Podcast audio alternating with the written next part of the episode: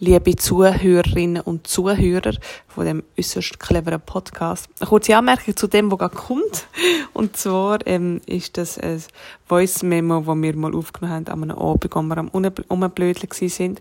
Und zwar geht es darum, dass ich einen Text geschrieben habe, ein ganz kurzer, es sind etwa zehn Sätze, und dann den auf Hochdeutsch ähm, auf Google Translator eingegeben habe und dann übersetzt habe in irgendeinen Sprache.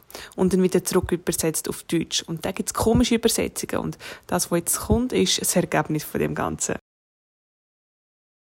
Ist gut, es nimmt auf, ja, es läuft. Also. Dann zurück übersetzen. Und jetzt meinst du zurück, oder? Zurück übersetzen? Genau. Also. Meine erste Tochter. Nein, nein, nein, nein, du musst es so. Und jetzt tut es das. Okay. Meine erste Tochter Elena wurde am 18. August 2020 geboren. Es hat mein Leben verändert. Aber 2020 war ein besonderes Jahr, egal was passiert. Wir hatten eine Epidemie. Wir müssen in einen Käfig gehen.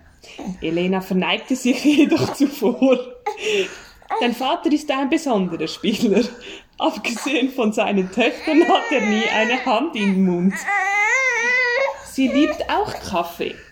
Zum Glück schläft er auch alleine. Meistens. Wenn ich Elena auf die Wange küsse, ist mein Mund voller Milch. Du weißt es. Du weißt alles. Du weißt alles. Es ist eine große Freude, meine Tochter studieren zu sehen. Das Einzige, was er nicht versteht, ist, dass er masturbieren muss, wenn er seine Hand vor den Mund nimmt.